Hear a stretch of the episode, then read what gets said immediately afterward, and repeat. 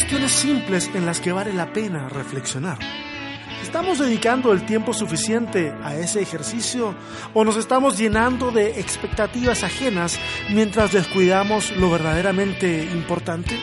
Bienvenidos y bienvenidas a un capítulo más de Sobrevivir con Fe, el podcast.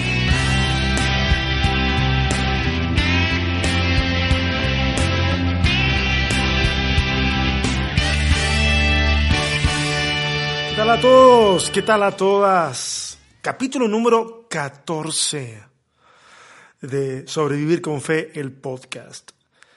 Es decir, 14 semanas ya que hemos estado realizando esta iniciativa y me alegra muchísimo. De las cosas que a mí me alegran haber hecho durante el 2018 está el haber tomado la decisión de comenzar este podcast. Y creo que ha sido muy bueno. Para mí personalmente ha sido muy bueno. Me ha servido para poder estar en mejor contacto con, con, ustedes. Eh, creo que ha servido también para hablar algunas cosas en extenso eh, que a veces en las redes sociales es más complejo hacer. Eh, me ha servido para, algunos me han dicho que le ha servido para ponerle voz a algunos pensamientos y entonces entenderlos mejor. Porque hay que entender una cosa, para poder expresar de forma ah, amena y clara eh, un pensamiento complejo se requiere de, bastante más texto del que a veces la gente está dispuesta a leer en un, en un post de redes sociales. Está bien, está bien. hay gente que le gusta leer y gente que no. O sea, yo no voy a decir los que le gusta leer son los amos del universo y los que no les gusta leer, entonces están mal. No, no, no. no. Creo que ese es un intelectualismo medio, medio disfrazado que no tiene, no, no, no tiene sentido. Hay gente que aprende por escuchar, hay gente que aprende por leer, otra gente que aprende por ver, y son distintas formas dentro de estas múltiples inteligencias que tenemos. Pero el, ponerle tono a la voz, digo, obviamente a la voz, ¿cierto? Pero ponerle una voz, un tono a los pensamientos hace que se interpreten mejor, porque no sé si a ustedes les ha pasado que a veces estamos en una conversación por, por redes sociales y como los que enojados somos nosotros, leemos al otro lado que el otro nos responde enojado también o enojada, cuando en realidad no es así, en realidad es una proyección nuestra, sería una proyección freudiana eh, si usamos el psicoanálisis. Em, entonces, eh, qué, buena la instancia, ¿eh? y, y, yo no pensé haber llegado al capítulo 14 tan pronto. Les explico por qué. Yo pensaba hacer un break ahora en ahora fines de diciembre, pero saben que hay un montón de material que tengo acumulando y que estamos preparando para poder compartir, que dije, no, no, no, si tomo un break, eh, esto va a hacer que se acumule cada vez más y más y más. El capítulo de hoy es un capítulo muy simple, muy sencillo, solamente quiero hablarles sobre los placeres que debemos permitirnos, no solamente en este inicio de año 2019, sino en la vida.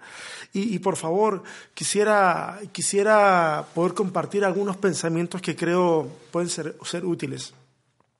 No los comparto desde, desde el podio de la sabiduría, ni mucho menos. Simplemente son cuestiones que a mí me han servido y es muy posible que a más de uno le, le sirva.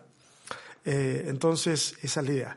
Ah, pero antes de meterme a eso, eh, quiero adelantarles algo. Eh, los que me conocen desde hace varios años saben de que en algún momento yo hice una serie de videos que se llamaban Respuestas Honestas. Hicimos en Chile tres temporadas de cuatro capítulos cada una, en donde yo respondía de la forma más honesta posible algunas preguntas. Obviamente las respondía de acuerdo a la forma en que veía los temas en ese momento.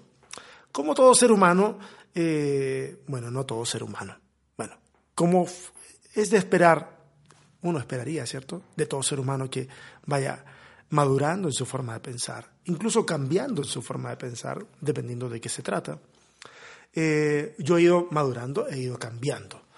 Entonces es posible que algunas respuestas que yo di en ese entonces no las daría ahora. Pero no me avergüenzo de mi versión de hace 10 años, ¿ah? No me avergüenzo porque es la forma en que yo veía las cosas.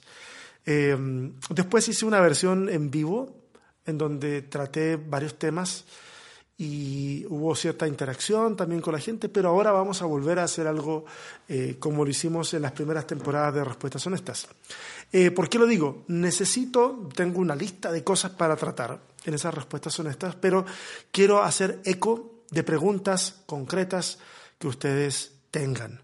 Entonces, si ustedes me hacen el grandísimo favor de enviarme sus preguntas a cualquiera de las redes sociales, Facebook, Twitter, Instagram, eh, en YouTube también o eh, en otras plataformas. ¿Qué otra, tengo? Ya no me acuerdo. Bueno, pero en una de esas. O si tienes mi correo electrónico, mándamela al correo electrónico o mándamela en la casilla de comentarios que ofrece mm, iVoox cuando subo este, este podcast.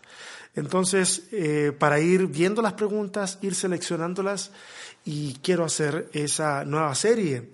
Ah, también quiero, vamos a empezar a subir algunos videos hablando, cada dos semanas, hablando sobre una, vamos a hacer una panorámica bíblica. Ah, yo soy, ustedes saben que a mí me gusta la teología y eso. Entonces, eh, vamos a hacer una panorámica bíblica y vamos a tratar de cubrir en todo el año 2019 todos los libros de la Biblia, eh, hablando panorámicamente de ellos y ofreciendo un punto de vista un tanto, un tanto, y lo digo con mucha precaución, porque no soy original yo, un tanto alternativo. Alternativo para los que están acostumbrados a, siempre leer los mismos puntos de vista de aproximación a ciertos libros de la Biblia. Eh, entonces, no, no, no, no quiero pecar de decir soy original. No, estas son cosas que se vienen discutiendo en el mundo de la teología desde hace mucho tiempo. Eh, y simplemente yo lo que voy a hacer es rescatar algunos pensamientos, por supuesto, eh, mostrar eh, los pensamientos que yo tengo al respecto y así, sencillo. Hay mucho material que vamos a estar produciendo eh, en este año. Espero que estén alertas a eso y que tengan la, buena voluntad de compartirlos. y es gracias a ustedes que, que nuevas formas de, ver y experimentar la fe pueden ser conocidas o pueden ser valoradas y apreciadas. Así que si a ustedes les parece que esto que hacemos acá cada semana es útil o los videos que vamos a producir ustedes los consideran útiles, por favor, compártanlos. Nos van a hacer un, un, gran, un grandioso favor y es como si nos hicieran una caricia al alma. Así que muchas gracias a todos los que nos están apoyando. Ok, algunos placeres, creo yo, cada ser humano debe permitirse. Esto va a sonar así como a resoluciones de nuevo año, pero no, es, es, un compilado bastante misceláneo de cosas. ¿ok? Una de las cosas que yo creo que debemos permitirnos, y todos los seres humanos debemos permitirnos, es eh, en este afán este afán como de los nuevos intelectuales que, surjan, que surcan las redes sociales, de, tener que leer, leer, leer, leer, leer. Yo quisiera rescatar eh, unas palabras de Borges ah, para decir esto. Tienes que tener la libertad o permitirte el placer de dejar a un lado un libro. A mí me encanta leer, pero debo, quiero hacer una confesión la confesión. No siempre termino los libros que leo. Esa es la verdad de las cosas. Es más, si el libro es muy bueno, posiblemente no me lo termine. esto es una, tontera. Y le voy a explicar cómo funciona esto. Es que cuando el libro es muy bueno, yo lo empiezo a leer y leo tres, cuatro, cinco párrafos y la cabeza empieza, me empieza a funcionar a, mil por hora y cuando me ocurre eso tengo que ponerme a escribir y me pongo a escribir de lo que mi mente, mi corazón, todo mi ser está, está ahí pensando, sintiendo. Y entonces no siempre comparto lo que escribo, pero sí necesito escribirlo. Entonces yo después vuelvo al libro y me vuelve a pasar lo mismo. Entonces cuando el libro es muy bueno, rara vez termino de leerlo. Eh, el libro tiene que ser bastante informativo como para que yo termine de leerlo o, tener una obligación. Pero usualmente, eh, sobre todo ahora que terminamos la maestría, mis lecturas tratan de ser por placer y, me, me estoy permitiendo la libertad de dejar a un lado la lectura de un libro. Eh, voy a dar inmediatamente la frase de Borges, eh, gran escritor argentino, y hay un video del cual rescato esta frase. Eh, bueno, es más que una frase, pero, pero aguántenme. Esto es lo que dice Borges. Creo que la frase lectura obligatoria es un contrasentido. La lectura no debe ser obligatoria. ¿Debemos hablar de placer obligatorio? ¿Por qué? El placer no es obligatorio, el placer es algo buscado. ¿Felicidad obligatoria? La felicidad también la buscamos. Yo he sido profesor de literatura inglesa durante 20 años en la Facultad de Filosofía y Letras de la Universidad de Buenos Aires y siempre les aconsejé a mis estudiantes, si un libro los aburre, déjenlo. No lo lean porque es famoso. No lean un libro porque es moderno. No lean un libro porque es antiguo. Si un libro es tedioso para ustedes, déjenlo. Ese libro no ha sido escrito para ustedes. La lectura debe ser una forma de la felicidad. ¡Wow! Extraordinario, Borges. Me encanta cómo, cómo enfrenta el tema de la lectura y en la entrevista también va a hablar de las formas de evaluación que él usaba, que debo decir que sintonizo plenamente, porque cuando yo tengo que hacer evaluaciones en, el Instituto Bíblico donde enseño, eh, usualmente mis evaluaciones van dirigidas por otro lado. Son muy fáciles y lo que busco es que la gente tenga aprendizaje significativo más que memorizar y memorizar cosas. Pero ese es otro tema. Entonces, ten la libertad de dejar a un lado un libro. Es por eso que pese a que mucha gente le gusta el tema de ponerse la resolución de leer la Biblia en un año, cuestión que aplaudo, por favor, no me malentiendan, aplaudo el que quieran leer la Biblia en un año, por favor, háganlo. Es una experiencia maravillosa. Eh, por otra parte, también se me ocurre a mí que, no es una obligación leer la Biblia completa en un año, sobre todo cuando hay gente que se pone de acuerdo y entra el tema de compararse. ¿Y cuántos versículos leíste hoy, capítulos? ¿Y cuántos leí este? ¿Y cuántos leí yo? Y al final terminamos haciendo de la lectura eh, un cumplimiento de un, como de un horario o como de una cuota diaria y, e invertimos poco tiempo en la reflexión. En algún momento se me va a ocurrir hacer un plan de lectura incompleta de la Biblia, para, que, para animar a personas a leer la Biblia en cinco años, algo así, pero que vayan leyendo cosas y las vayan reflexionando. A pesar de eso, no tenemos la obligación de leer la Biblia, por ejemplo, eh, en un año. Si quieres hacerlo, go for it, pero si no, entonces déjalo. Tienes que disfrutar de ese placer de poder dejar a un lado la lectura de cierto tipo de libros. Eh, el segundo placer que debiéramos poder permitirnos, que los animo a que se lo permitan, es el placer de la ignorancia. La ignorancia es un término que en la mayoría de los casos se usa de forma peyorativa, se usa de forma denostativa, ignorante, le dicen a alguien cuando desconoce algo que se supone debe conocer. Cuando usamos de esa forma las palabras, eh, ignoramos que todos somos ignorantes de algo. Simplemente ignoramos cosas distintas. Alguno puede ser un campeón en las matemáticas y pésimo eh, para hablar con las personas. Otros son excelentes en las relaciones públicas y, les puede ir muy mal en otras áreas o no interesarle en absoluto otras áreas. Y creo que debemos eh, aceptar de que podemos ignorar sobre ciertos temas. Quiero decir que en redes sociales y en este tiempo, los últimos 10 años sobre todo, se ha producido un fenómeno en el cual se da gracias a esta democratización, democratización del conocimiento por, motivo del Internet, el omnisapiente Google, eh, esta ilusión de conocimiento. Esta ilusión de conocimiento, ¿en qué sentido? Ilusión porque muchos creen que saben, pero no saben nada. O sea, disculpen que sea así tan, tan brusco. Algunos creen que saben, pero no saben nada se leyeron por ahí un par de papers en Internet, vieron dos, tres, cuatro videos sobre algún tema y ya creen que saben. Y, eso no es así, eso es una falta de respeto para la gente que se dedica de forma sistemática a, estudiar las cosas.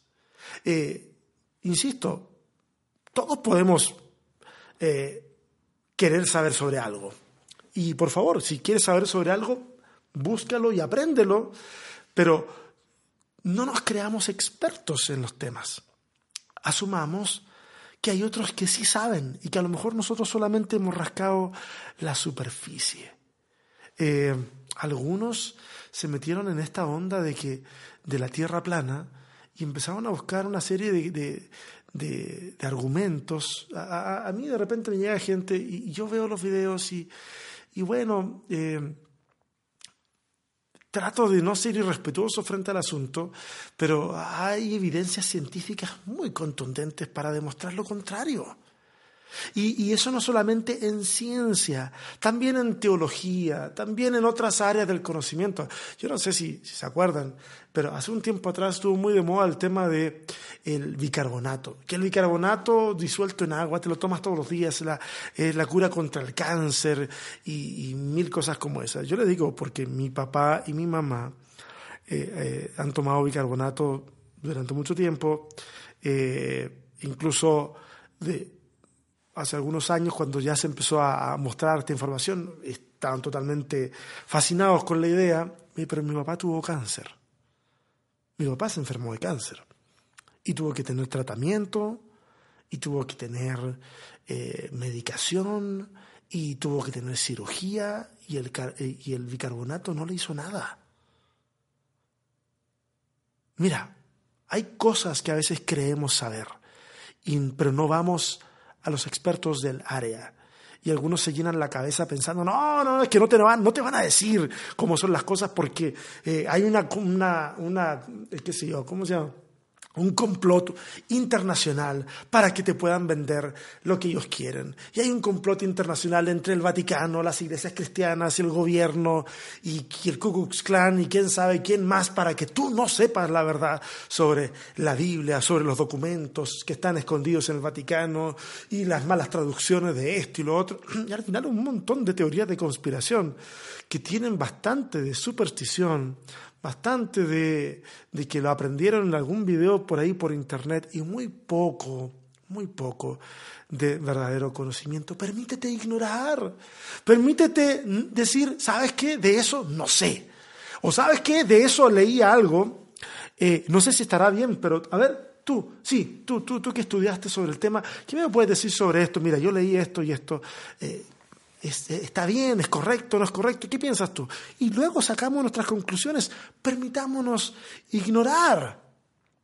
Eh, en, este, en, este, este empuje de no querer pasar por ignorantes, algunos que van a la Biblia buscando todas las respuestas, que entre paréntesis debo decir, la Biblia no tiene todas las respuestas, no pretende tenerlas todas. Eh, quieren encontrar en todo eh, cómo el asunto va calzando y quieren saber absolutamente todo y, sacan cálculos para la venida del Señor y, cosas por el estilo.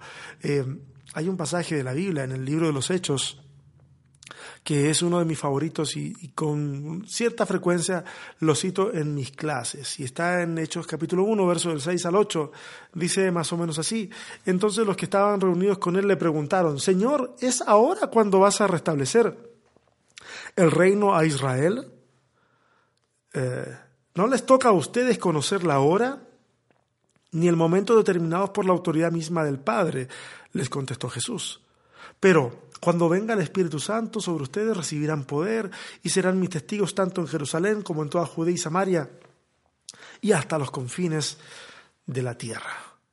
Eh, es uno de mis pasajes favoritos básicamente porque en el tiempo de Jesús eh, las escatologías judías, algunas decían de que en el momento en que el Mesías fuera manifestado, eh, ese iba a ser el fin, el fin de los tiempos, los tiempos finales, eh, el fin de la era presente, la inauguración de la era por venir. Y, y en ese sentido, Jesús, de acuerdo al relato, ha demostrado ser el Mesías. Él ha venido, él ha sido muerto por los poderes que están imperando en ese momento, imperio y religión, y ha resucitado Por lo tanto, ha demostrado ser el Mesías, el ungido, el Cristo. Y entonces, dentro de esa esperanza escatológica que tienen los judíos, está que cuando el Mesías se manifestara, entonces se restablecería el reino a Israel. Y entonces es ahí donde tiene sentido la pregunta. La pregunta no sale de la nada. La pregunta tiene un fuerte arraigo cultural.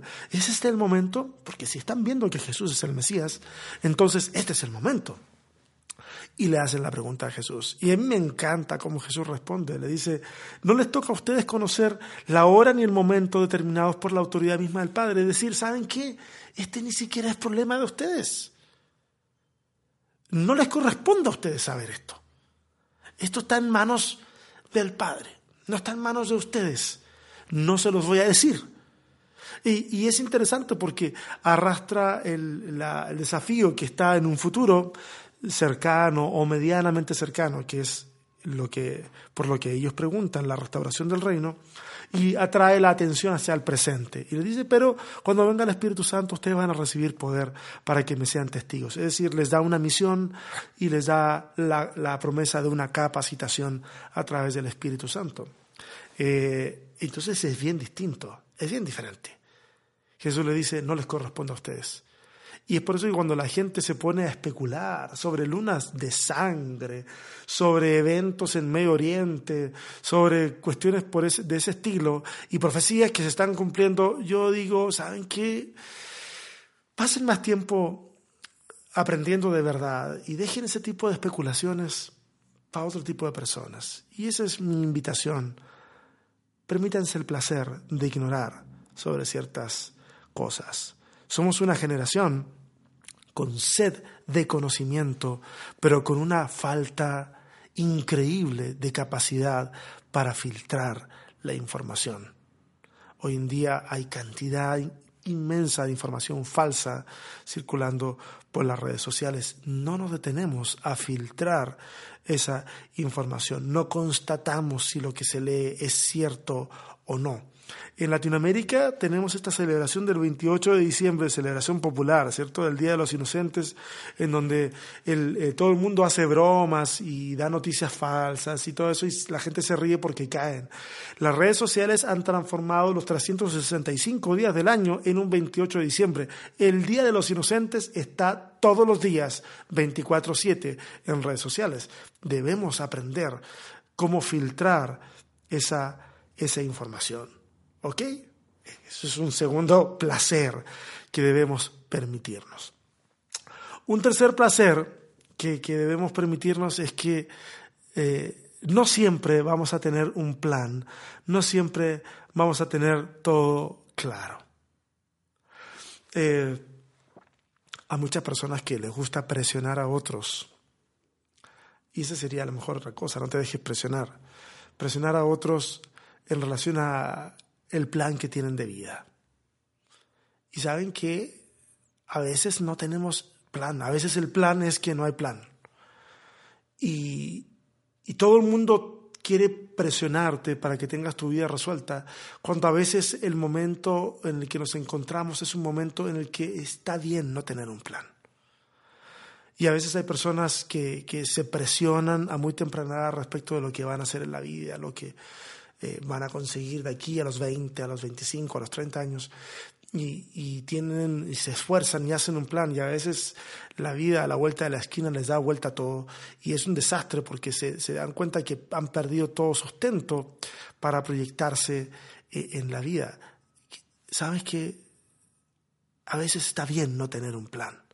Y creo que tenemos que ser humildes en decir, sabes que no tengo idea, no sé Estoy en un compás de espera. Eh, estoy aún procesando un momento. Eh, no sé para dónde va este asunto. No sé qué voy a hacer este 2019. En este tiempo de tantas resoluciones, así muy corporativas de alguna manera, resoluciones que entre paréntesis la gran mayoría no llegan ni, al, ni a febrero, eh, admitir que no tenemos un plan puede ser hasta una muestra de valentía. Permítete no tener un plan. Permítete no tener claridad sobre algún tema. Si en algún momento llega el desafío frente a, tu puerta y te tienes que pronunciar y no tienes idea de, qué decir o hacer, es mejor decir, ¿saben qué? No tengo idea. Y cuando lo decimos, hay una liberación y se activan otros mecanismos de supervivencia en nosotros y en el resto que nos permiten finalmente enfrentar las situaciones. Pero está muy bien no siempre tener todo claro, no siempre tener un plan. Aplaudo a los que lo tienen, pero debo reconocer que en mi vida no siempre he tenido un plan. A veces el plan ha sido terminar este día. Y los que están en crisis me van a entender. A veces el plan es terminar el día. A veces el plan es no morir en el intento eh, de este trance que estamos viviendo, cuando están pasando por crisis. A veces el plan simplemente es sobrevivir.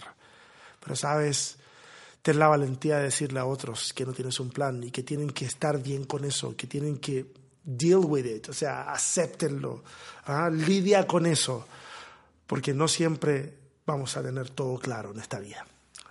No sé si a ti te ha pasado, a mí me ha pasado. Si no te ha pasado, fantástico, te, felicito y excelente, pero a la gran mayoría de los seres humanos nos pasa. Otro de los placeres que debemos permitirnos, y fíjate que son placeres muy sencillos todos los que he dicho, es que debemos permitirnos tener tiempo para regalar a otros. Permitirnos tener tiempo para regalar a otros.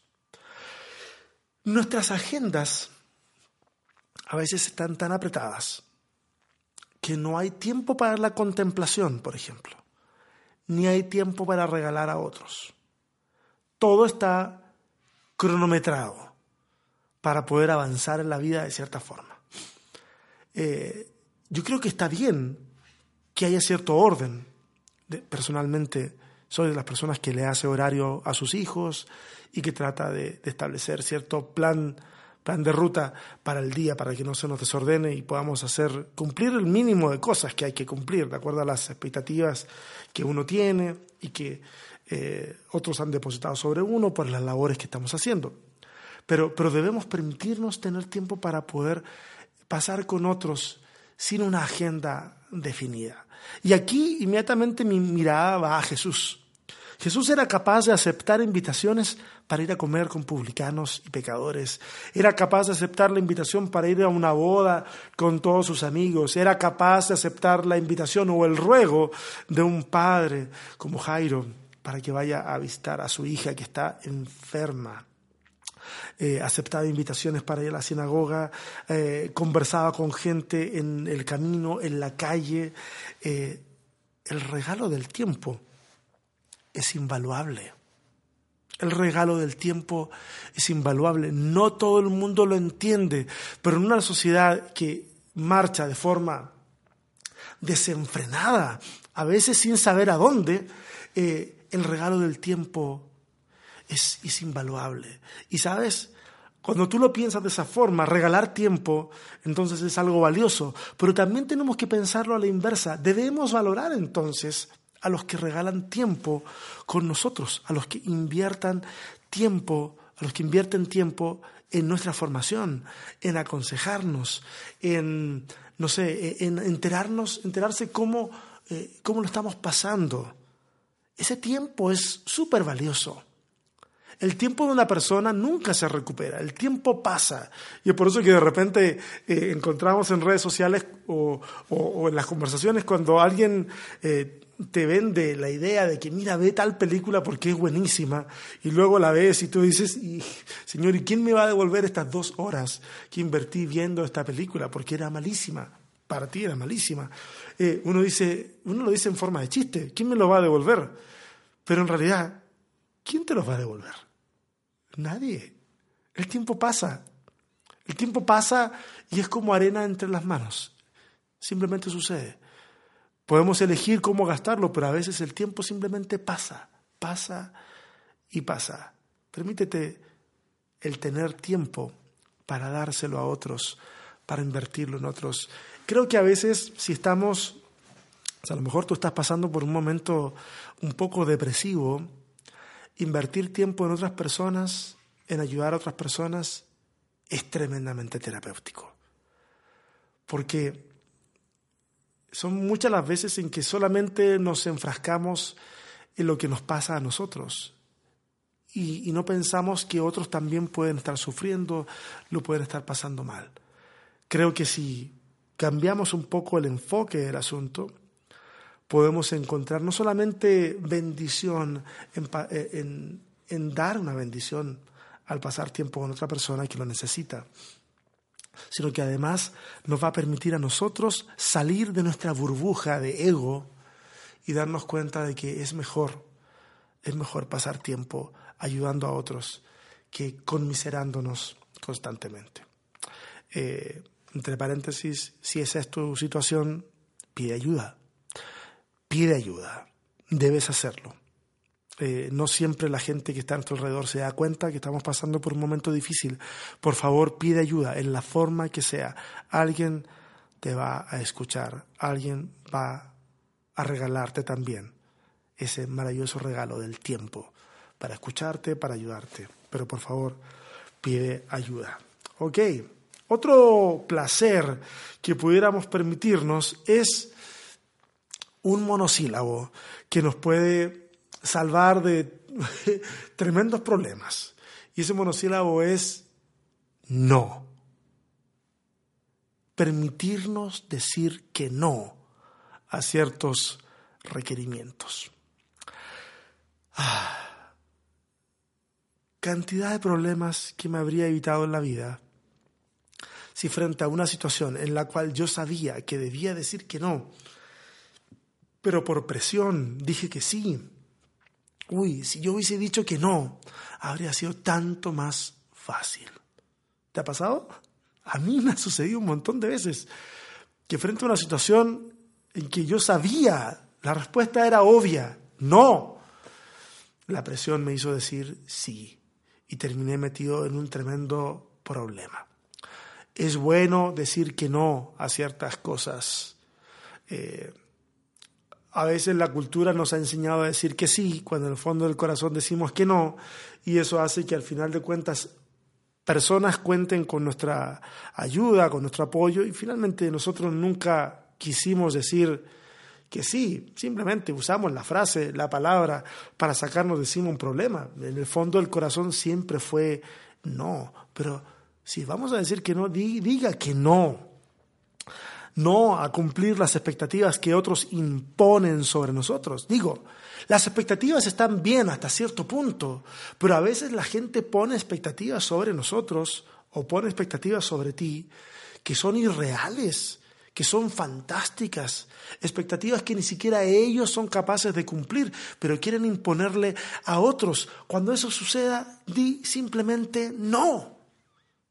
Ahora, hay momentos en los cuales decir que no, bueno, y es, es que es un tema complejo, porque a veces uno puede ver una situación en la cual queremos decir que no, pero en realidad moralmente hay que involucrarse. Y si ese es el caso, sopésalo, mídelo y toma una decisión, pero una decisión responsable. Si vas a decir que sí, es como dice la, la Biblia, que vuestro sí sea sí y vuestro no sea no. Eso no significa que te vas a tener que obligar a que si dijiste que sí, tengas que cumplirlo, no, sino que al momento que dices sí o al momento que dices no, eso sea lo que está resonando adentro de ti.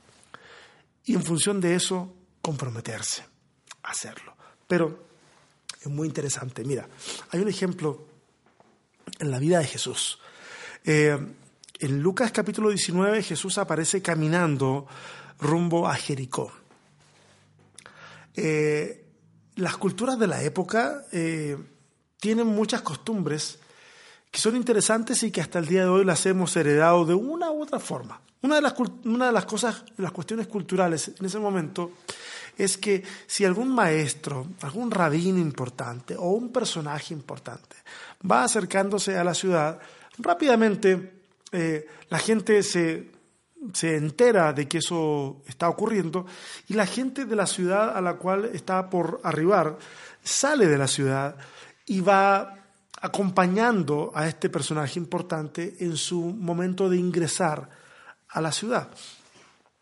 Eh, digo que no es tan diferente a lo que pasa hoy, porque hoy pasa algo muy parecido cuando un cantante famoso llega a un aeropuerto, un equipo de fútbol llega a un aeropuerto o algún lugar, la gente se amontona, porque quiere de alguna manera, eh, de alguna manera quiere tocar a esa persona, hablar con esa persona, tomarse una selfie con esa persona.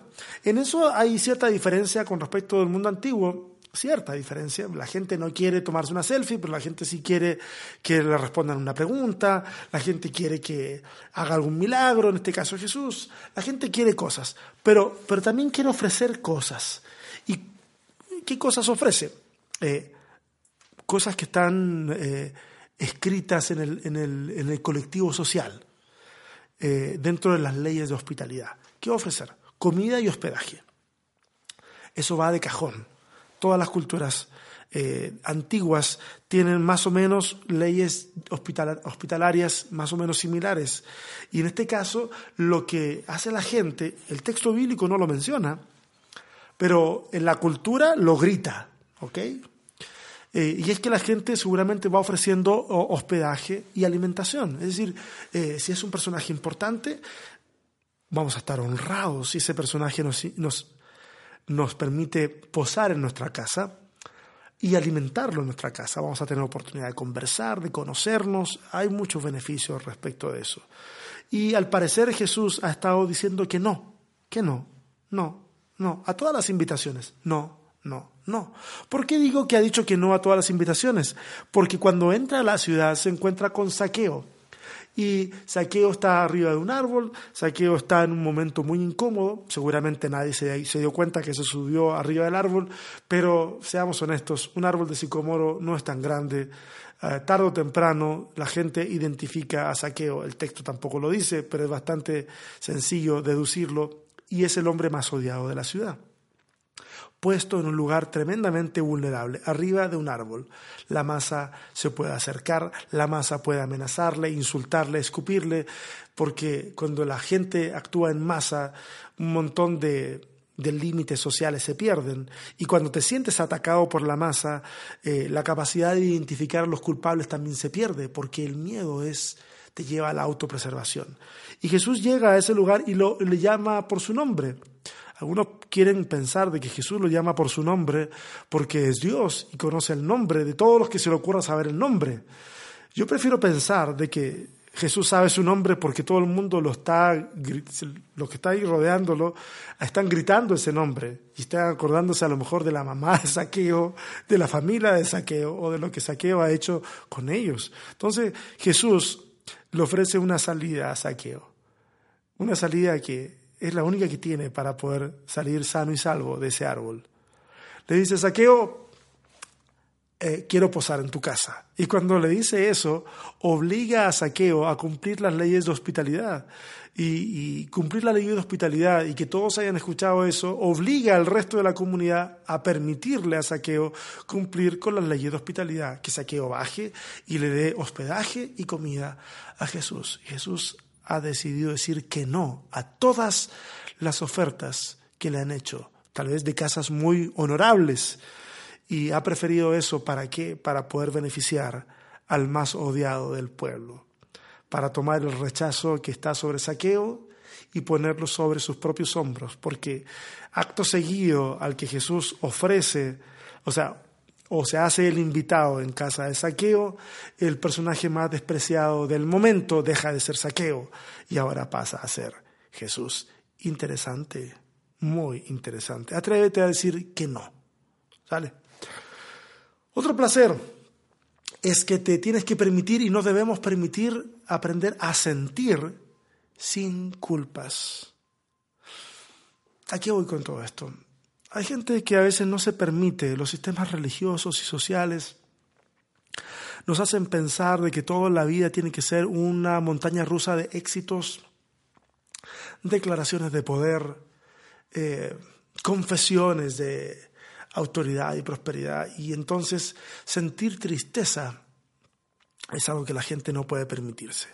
Yo recuerdo una canción que cantábamos cuando era, era niño, la cantábamos en la iglesia, que decía, no puede estar triste un corazón que alaba a Cristo.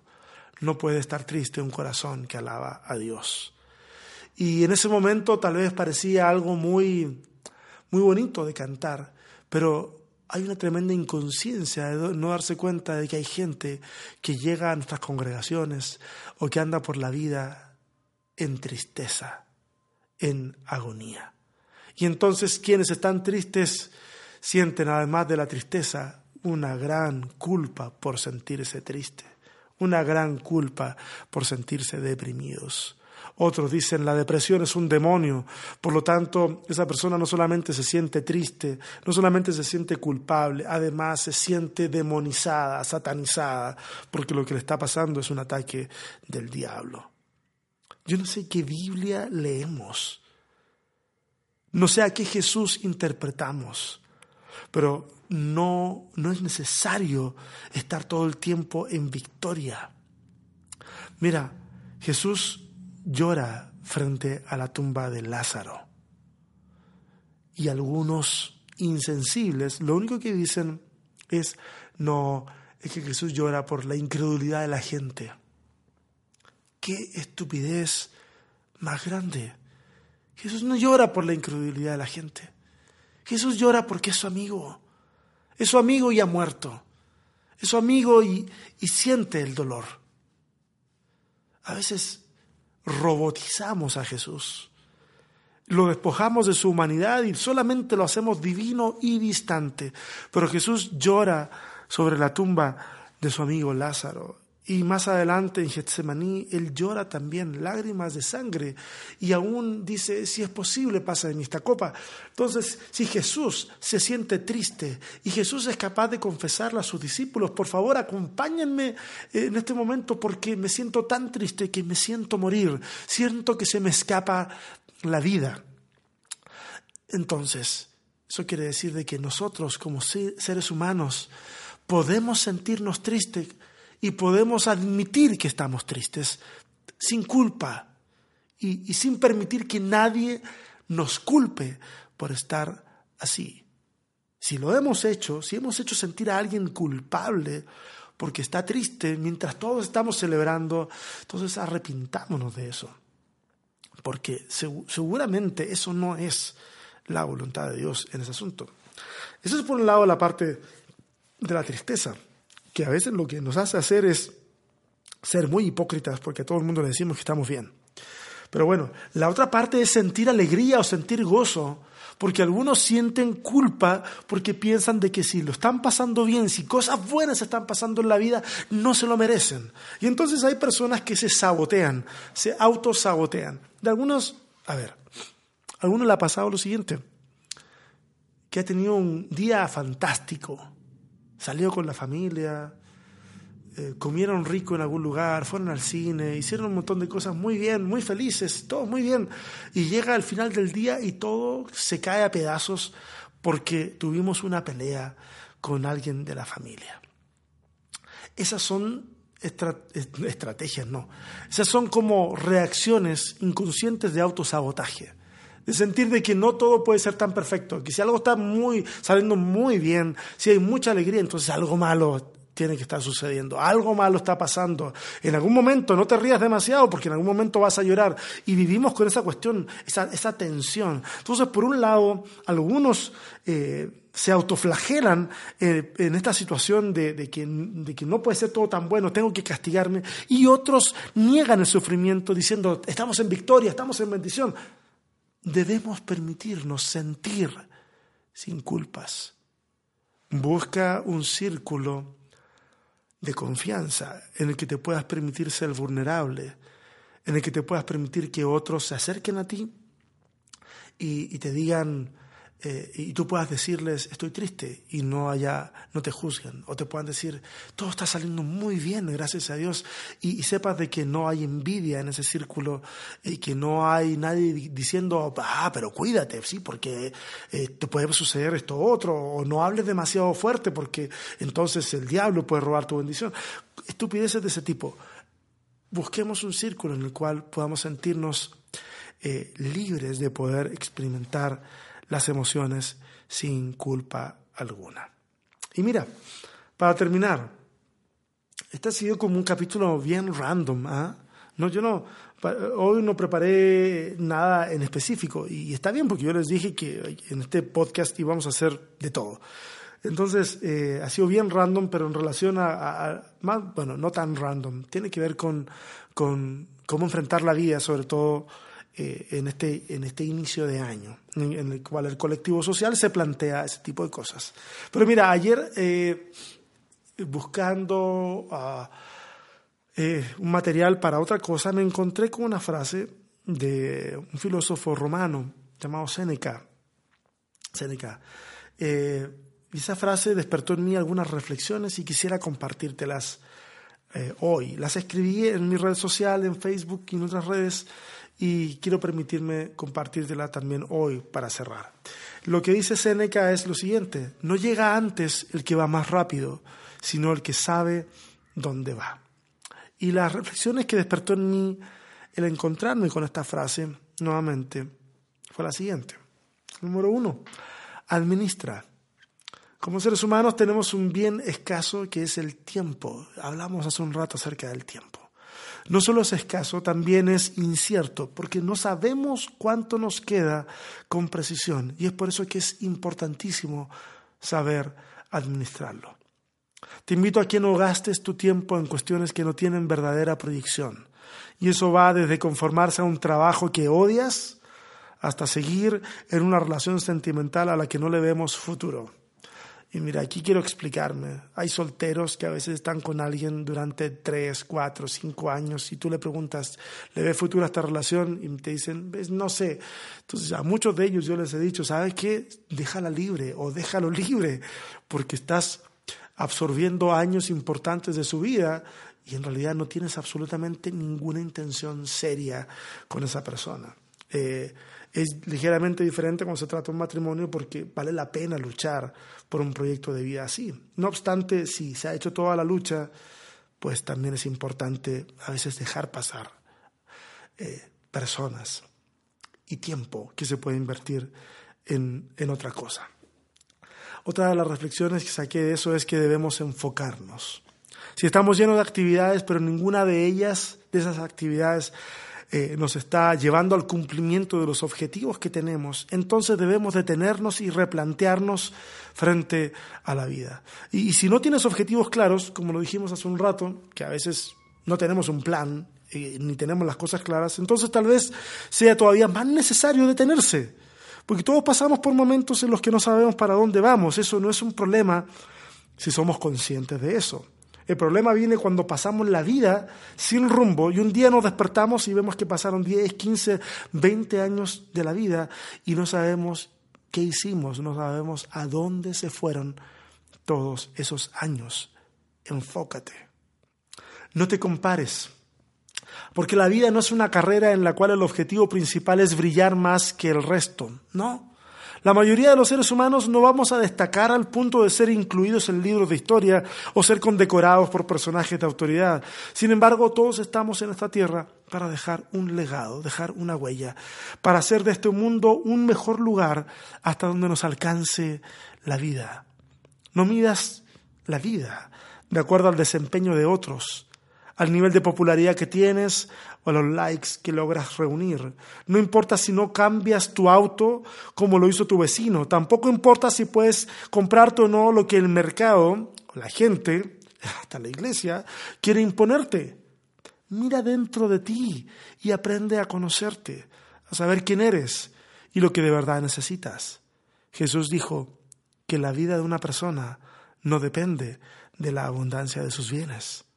Es tan fácil medir la vida en función de las cosas y los logros, pero es tan incorrecto a la vez. Te invito a que pases la experiencia. Hay un pasaje de la Biblia que está en Proverbios que dice, instruye al niño en su camino y aunque fuere viejo, no se apartará de él.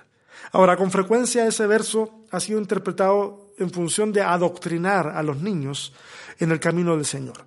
Ahora, en la Biblia hay otros pasajes que animan a poder enseñarle a los niños, a los hijos específicamente, habla acerca de la relación padre-hijo o padres e hijos. Eh, en relación a eh, instruirlos en la ley del Señor. Pero este versículo no habla de eso. Ese camino, ese su camino, está en minúsculas. Y es que los rabinos pensaban y creían que cada niño traía un camino trazado. Llámale a ese camino inclinación natural, llámale a ese camino talento, llámale a ese camino habilidades innatas.